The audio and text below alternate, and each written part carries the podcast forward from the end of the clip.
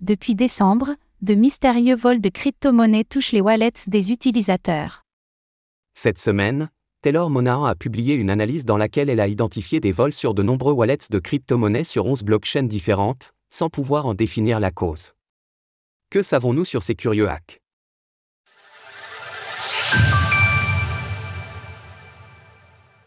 De multiples vols touchent les wallets de crypto-monnaies. Cette semaine, la fondatrice et PDG de MyCrypto, Taylor Monahan, a publié ses travaux d'analyse en chaîne montrant que depuis décembre dernier, l'équivalent de 5000 ETH aurait été drainé d'une multitude de portefeuilles sur 11 blockchains différentes.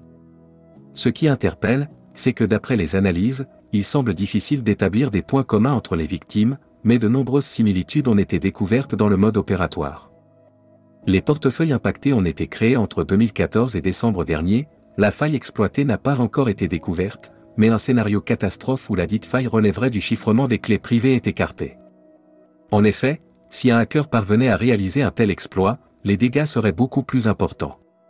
Selon les analyses, ces vols ont majoritairement lieu entre 10 et 16 HUTC, pour les principaux actifs, tandis que les sommes les moins importantes sont généralement siphonnées entre 16 et 22 HUTC. De plus, une grande part de ces vols auraient lieu le week-end. Il est également intéressant de noter qu'il arrive que les actifs soient parfois envoyés de l'adresse d'une victime à une autre, afin de regrouper le butin. Par exemple, les fonds volés à la victime A sont envoyés à la victime B, dont les fonds et ceux de A sont envoyés à une victime C.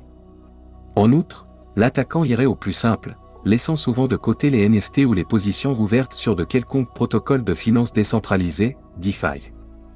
Toutefois, des cas où cet attaquant repasse sur une adresse déjà visitée précédemment ont été observés. Comment se protéger d'une telle attaque?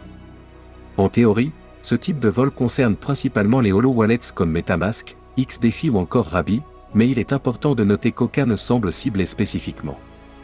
En vérité, c'est la manière dont est sauvegardée la clé privée du wallet qui sera déterminante. Comme les holo wallets stockent celle-ci dans un fichier hébergé sur la machine de l'utilisateur, ils sont donc des cibles plus faciles.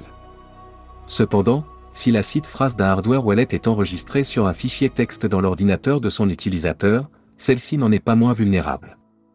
De manière générale, il est donc prudent de diversifier les emplacements de ces fonds, de façon à ce que les adresses où ils se trouvent ne dépendent pas d'une seule et même site phrase. En outre, il peut être judicieux de déplacer régulièrement les actifs vers des adresses créées à partir de nouvelles sites phrases dans le cas où la dernière serait compromise. De plus, si le plus prudent reste l'utilisation de hardware wallets, les sites phrases ne doivent en aucun cas être sauvegardés sur une machine ayant accès à Internet. Dans l'attente de plus d'informations sur cette vague de siphonnage de comptes, il conviendra de limiter au maximum la quantité de fonds stockés sur des holo wallets, tout en renouvelant ceux-ci à intervalles réguliers. Retrouvez toutes les actualités crypto sur le site cryptost.fr.